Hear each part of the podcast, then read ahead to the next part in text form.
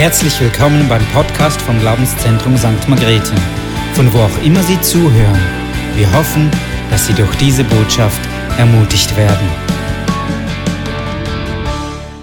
Ja, herzlich willkommen auch von meiner Seite her, alle, die heute Abend hier sind, aber eben ganz speziell auch die Leute zu Hause, die sich jetzt via Livestream eingeschaltet haben. Speziell auch unsere Freunde aus Österreich und Deutschland, die nicht hier sein können. Seid willkommen. Schön, dass ihr dabei seid. Ja, auch heute Abend wird diese Stunde in drei Teile geteilt sein. Und zwar möchte ich euch im ersten Teil anhand von einer biblischen Geschichte ermutigen, zu fragen, was für euch ganz persönlich dran ist in diesem Jahr. Und in einem zweiten Teil werdet ihr Gelegenheit haben, etwas von dem, was ihr gehört habt, zu oder verarbeiten und euch auch dazu etwas aufzuschreiben, wenn ihr das wollt. Und in einem dritten Teil wollen wir dann wirklich gemeinsam unsere, eure, alle Herzensanliegen vor den Thron Gottes bringen im Gebet. Auch ihr zu Hause könnt euch schon darauf vorbereiten, habt die Gelegenheit, via Online-Applikation euch dann ähm, mit einzubringen und ein Gebetsanliegen abzusetzen. Das kommt dann bei mir aufs Handy und ich werde es dann so hier auch aufnehmen und in die Runde werfen vor Ort. Genau, ich möchte, das Zitat, das hat mich so berührt im Vorfeld, darum möchte ich es auch heute Abend wieder vorlesen.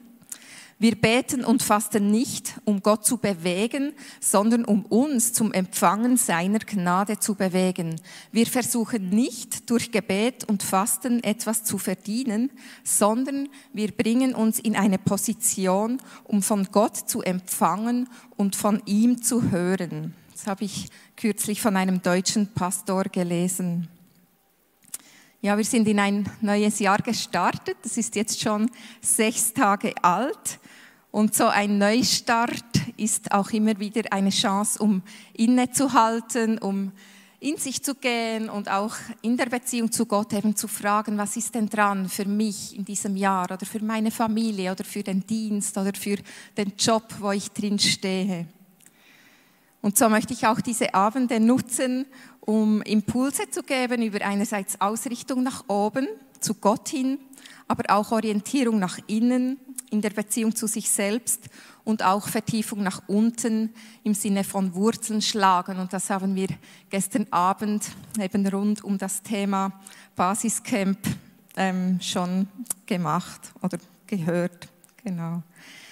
Ja, so dieser dieser Punkt Ausrichtung nach oben oder Gott fragen, was ist denn jetzt dran für mich, für dieses Jahr in meinem Leben? Ich finde, es gibt so wie zwei Dinge, die dran sein können oder zwei Gründe, warum etwas dran sein kann.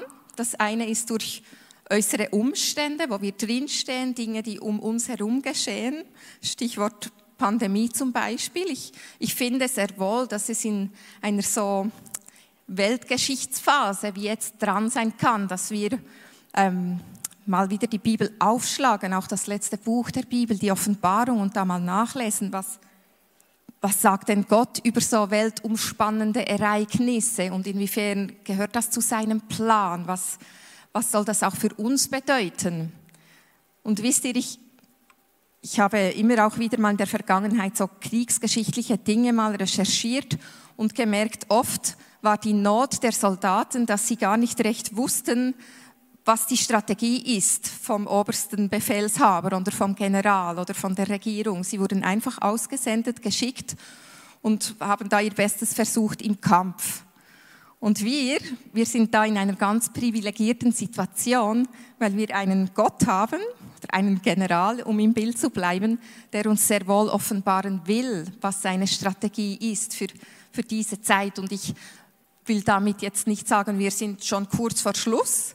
Es mag Jahrzehnte oder Jahrhunderte noch gehen und doch glaube ich, etwas von dem wahrzunehmen oder zu, spür, zu spüren, was in dieser Offenbarung beschrieben wird, was auf uns zukommen wird.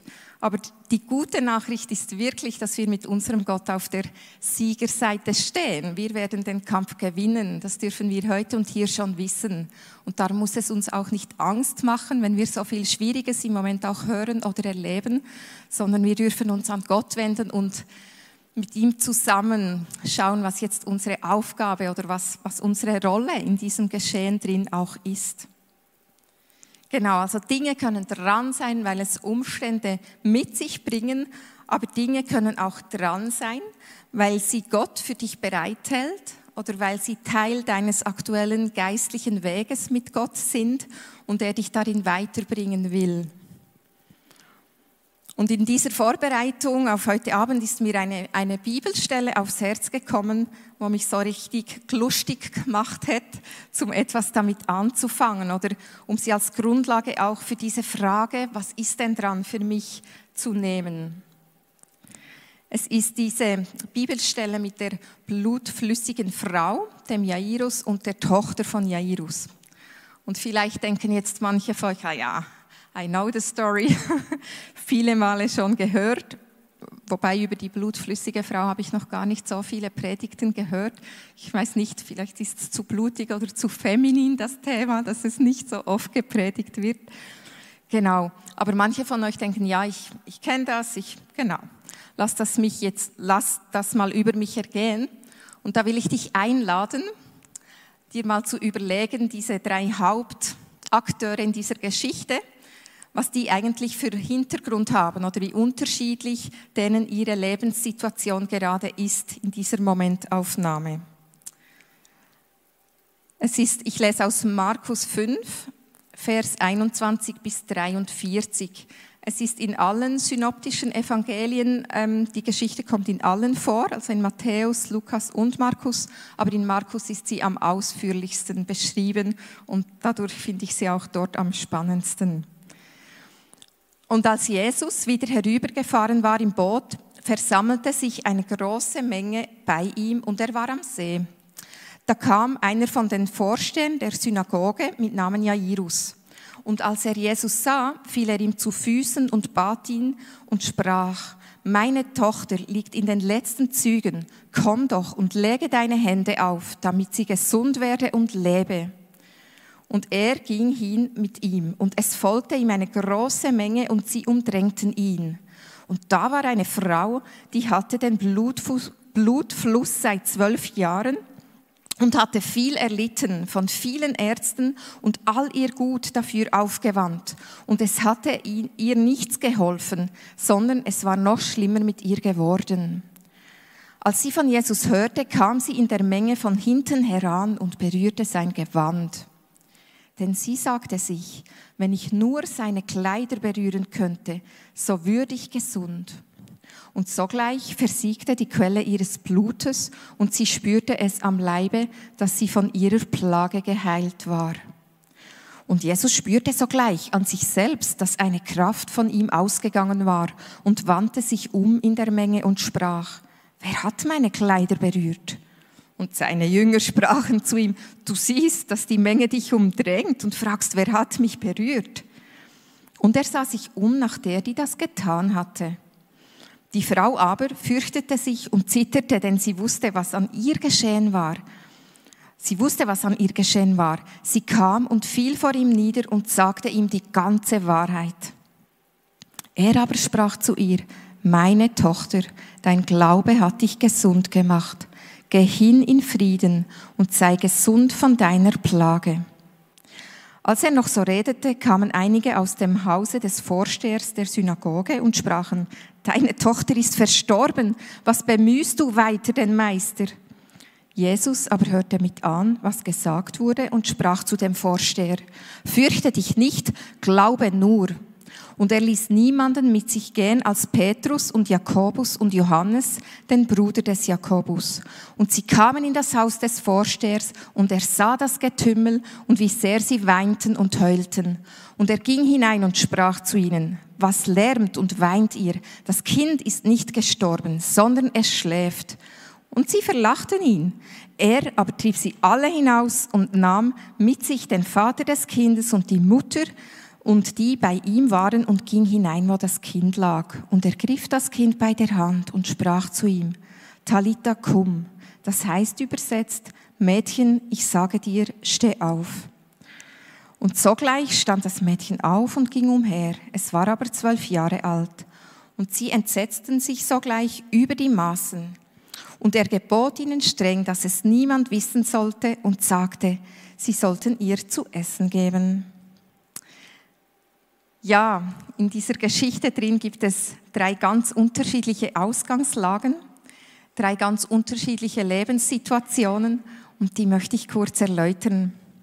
Da ist einmal dieser Jairus, der Synagogevorsteher. Und das will für diese Zeit etwas heißen, dass er als Synagogevorsteher zu Jesus ging, um Hilfe zu holen. Vermutlich hat er schon gehört, dass da Heilungen passieren bei diesem Jesus.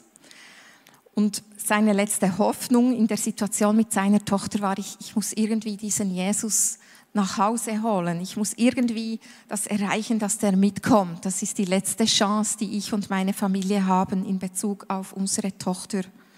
Und seit ich Mama bin, kann ich fast noch ein bisschen mehr als vorher nachvollziehen, in was für einer Verzweiflung er gesteckt haben muss. Und da ist die zwölfjährige Tochter des Jairus, die ist zu Hause die kann sich selbst nicht mehr helfen. Die ist komplett auf Rettung von außen angewiesen, sonst stirbt sie, respektive dem Jairus wird ja gesagt, sie ist jetzt in Zwischenzeit schon gestorben.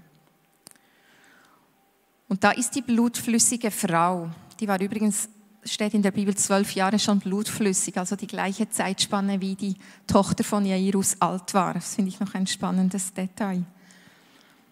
Diese Frau, die hatte ein schweres Los zu tragen.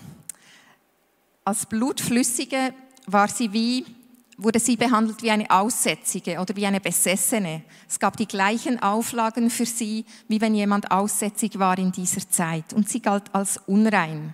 Es kam alles noch aus dem dritten Mose, aus diesen Gesetzesgrund und Vorlagen, wie mit solchen Menschen umgegangen wird, die betroffen sind von so etwas und alles, was sie anrührte, war unrein.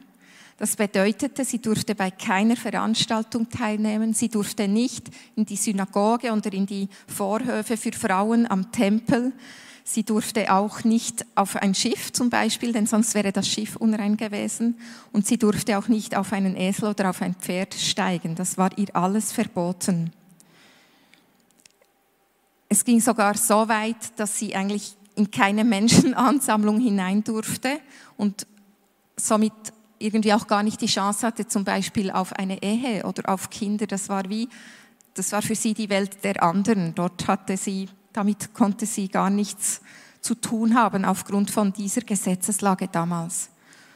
Ich habe gelesen, dass es diese diese Blutkrankheit auch heute noch gibt und dass sie ähm, organisch bedingt sein kann, aber auch, dass es ähm, ein tiefenpsychologisches Muster gibt, dass nämlich oft Frauen, die einen ablehnenden Vater erlebt haben, der besonders auch das weibliche, weibliche Geschlecht abgelehnt hat und eine sehr unterwürfige Mutter hatte, dass diese Kombination und wenn dann noch irgendein Erlebnis oder ein Ereignis dazukommt, dass diese Kombination Auslöser sein kann für diese Krankheit.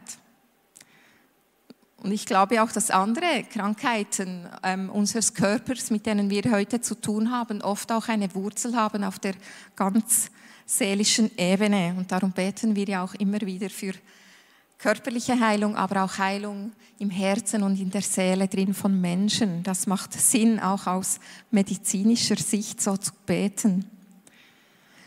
Zurück zu dieser Frau. Vermutlich war sie ursprünglich sogar wohlhabend, denn sie hatte ja Ärzte ähm, bezahlt, sie hatte Geld ausgegeben für Ärzte. Damals gab es keine äh, Visana und keine Gebietskrankenkasse, sondern das musste man alles selber berappen und im Voraus zahlen. Und sie war inzwischen vermutlich mausarm und hatte ihr Vermögen erfolglos ausgegeben. Und was ich so auch noch glaube, was auf sie zutrifft, dass es für sie besonders schwierig war, weil man ja die Krankheit nicht gesehen hat. Also sie hatte kein ähm, Barmher keine Barmherzigkeit oder Mitleid einfach so erfahren, weil die Leute vielleicht gedacht haben, oh, ja, du Arme, kann ich dir helfen? Man hat es nicht gesehen. Und vermutlich hat sie sich auch ganz fest, fest geschämt, so unterwegs zu sein mit dieser Krankheit. Ich stelle mir vor, sie lebte isoliert und einsam. Und doch muss auch sie irgendwie von dieser Heilungskraft von Jesus mitbekommen haben und vielleicht auch, dass er anders umgeht mit Frauen als andere in dieser Zeit. Auf jeden Fall wagt sie etwas, was sie sich noch nie gewagt hat. Sie getraut sich in eine Menge hinein, auch entgegen eben der damaligen Konventionen, gegen Vorgaben der Obrigkeiten, ähm, getraut sie sich auf diesen Jesus zuzugehen. Auf Berndeutsch könnte man sagen, sie hat nicht gefolgt. Sie hat diesen Konventionen eben nicht gehorcht und hat es trotzdem gemacht. Und dann ist ganz spannend, was macht Jesus damit? Er maßregelt sie nicht, er straft sie auch nicht, sondern was er gemacht hat, ist eigentlich, er hat sie öffentlich gelobt und so auch etwas von ihrem sozialen Ruf wie wiederhergestellt. Er hat etwas wieder rehabilitiert, was weit über die Heilung ausgeht, die sie erfahren hat, als sie ihn angerührt hat.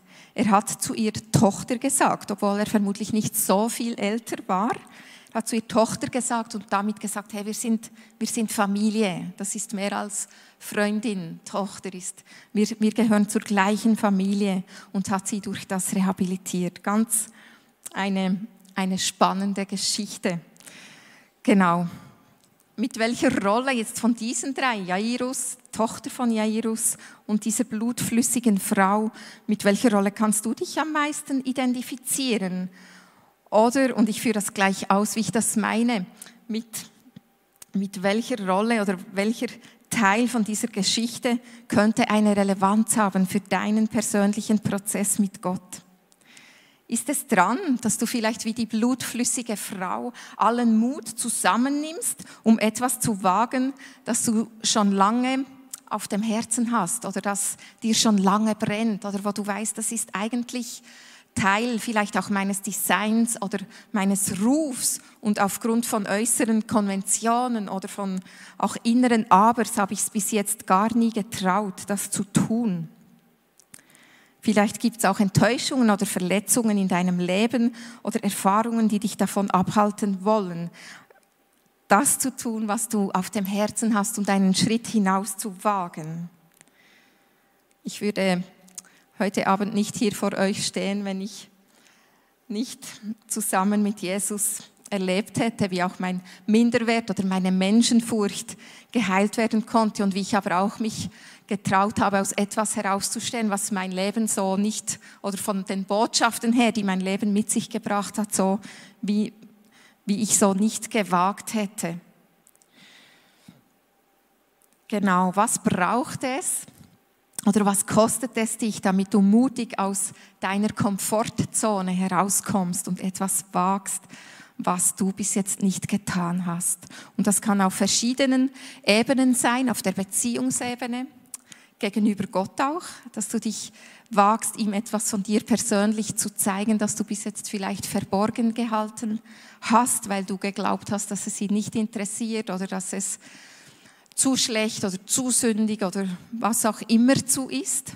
Vielleicht ist dran, dazu sagen, nein, ich vertraue dir Gott, dass du damit umgehen kannst, abgesehen davon, dass er es natürlich schon weiß aber ich glaube auch, dass er sich wünscht, dass wir mit diesen Dingen zu ihm kommen, die wir bis jetzt verborgen gehalten haben.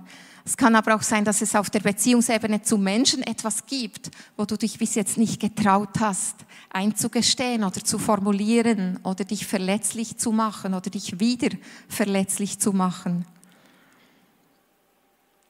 Vielleicht ist es aber auch etwas, was dran ist zu wagen in diesem Jahr, was mit, deinem, was mit deiner Berufung oder deinem Ruf zu tun hat.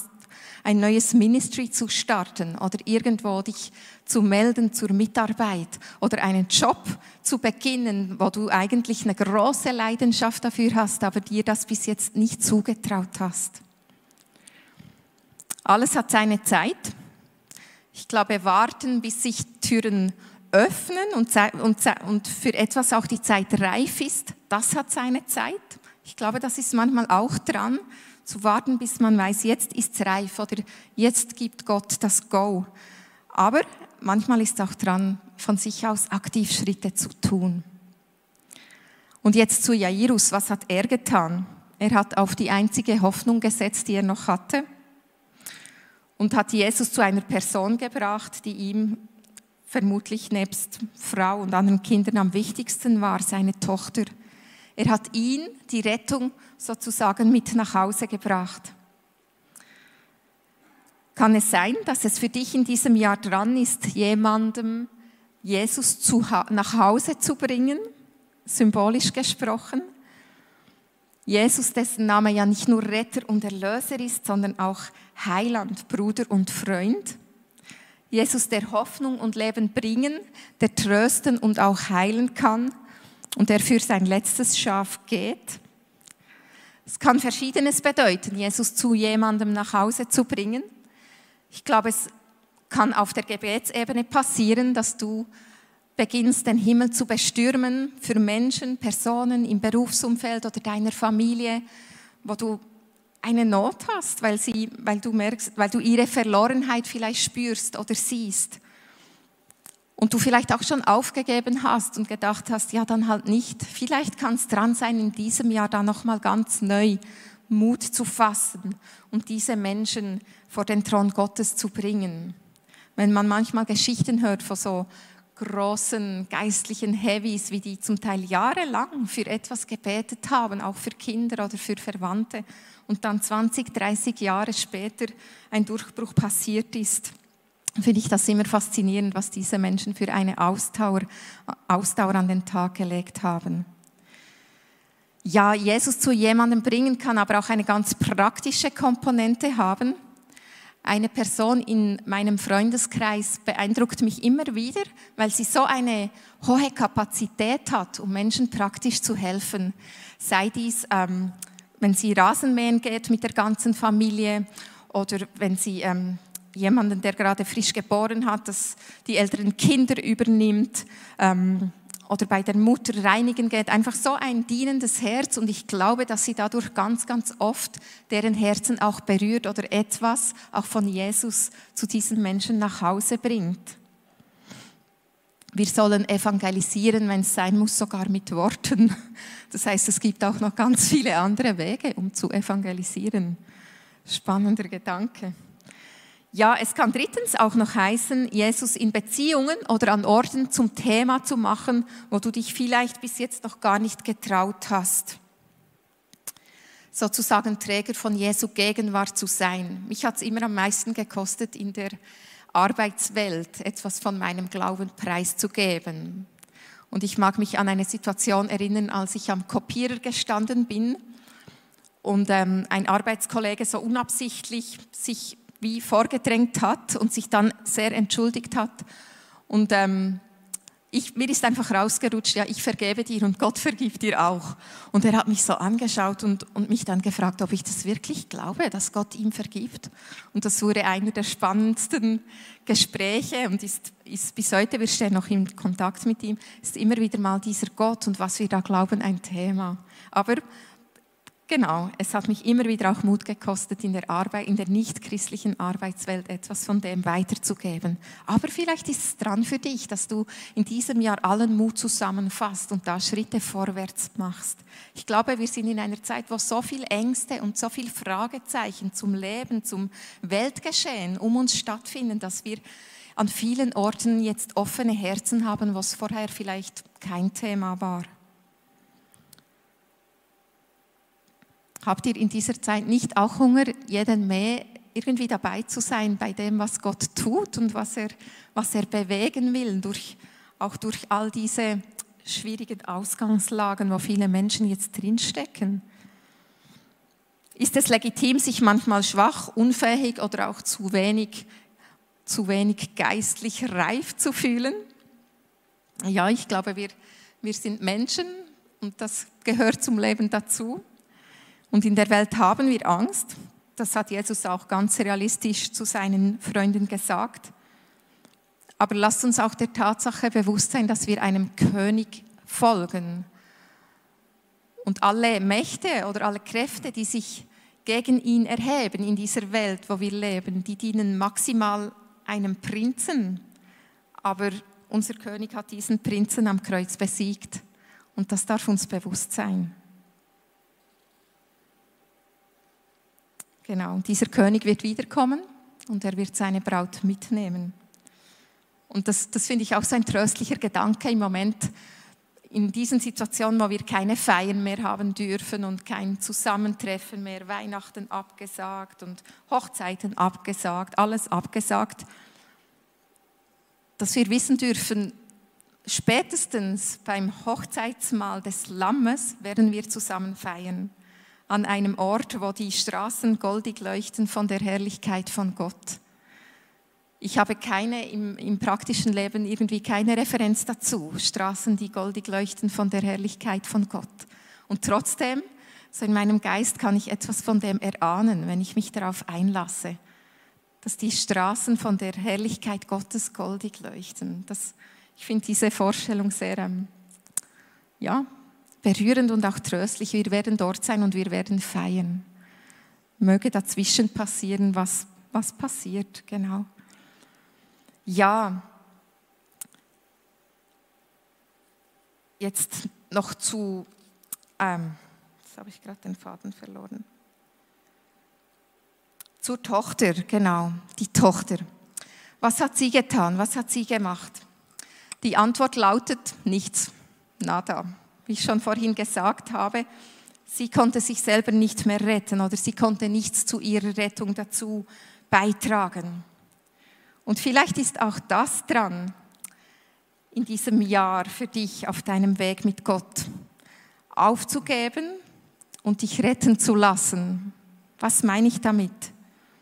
Ich glaube, dass wir manchmal, je nachdem, woher wir kommen oder auch was unsere Prägung ist, so in einem religiösen Aktivismus landen können, in dem Versuch, fleißig zu sein für Gott, gute Leistung zu bringen, vielleicht auch die Überzeugung, wenn ich mich doch einsetze für sein Reich, dann wird er mich doch lieben oder dann bin ich wertvoll oder wichtig für ihn. Und vielleicht ist es dran, mal die weiße Fahne zu schwingen und zu sagen, nein, ich, ich gebe diese Versuche auf oder ich gebe meine bisherigen Wege, wie ich versucht habe, Gott zu gefallen oder auch Menschen zu gefallen dadurch. Ich gebe diese Wege auf. Ich kapituliere, ich komme zu diesem gesegneten Nullpunkt in meinem Leben.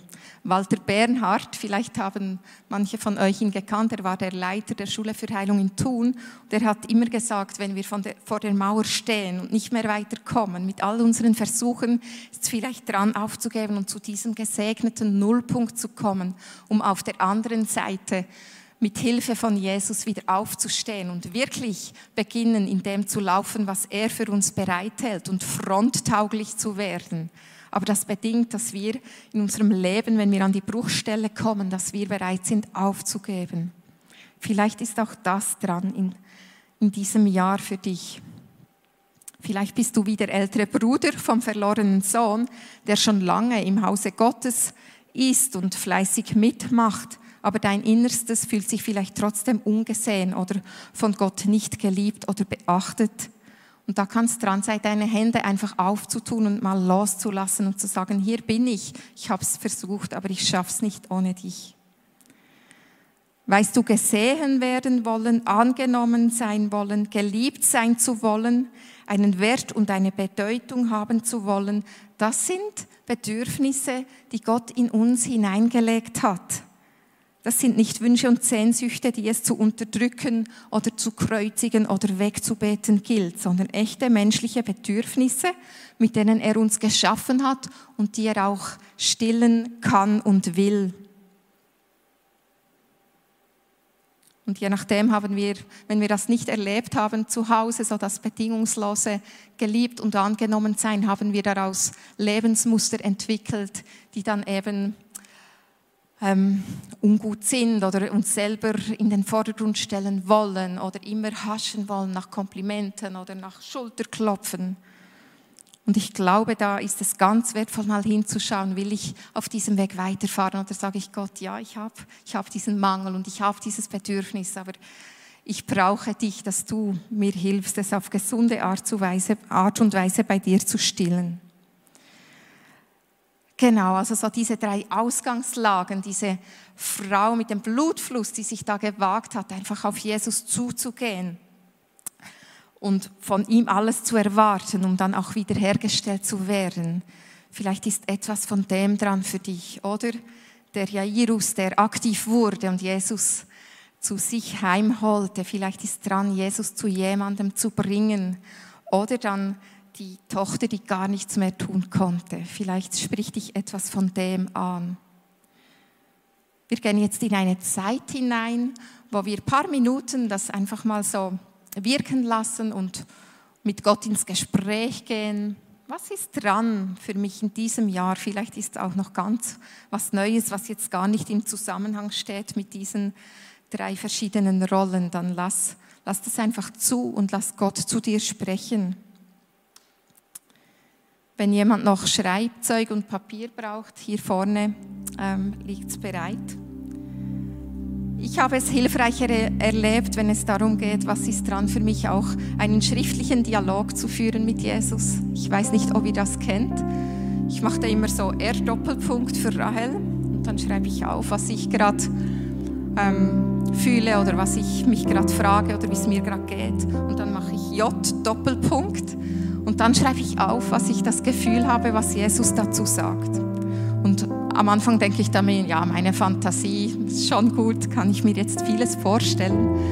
Aber wenn ich dann am Schluss den Dialog durchlese, merke ich, nein, das sind Antworten drin, die sind nicht meiner Fantasie entsprungen. So, so eine positive Fantasie habe ich in solchen Momenten oft gar nicht. Und ich erlebe es dann immer sehr ermutigend zu lesen, was er mir gesagt hat oder was seine Antworten an mich sind. Ja, wir lassen das jetzt einfach mal so wirken und nehmen uns ein paar Minuten Zeit dafür. Und dann starten wir noch in diesen Fürbitte-Teil. Ich werde den dann neu anleiten.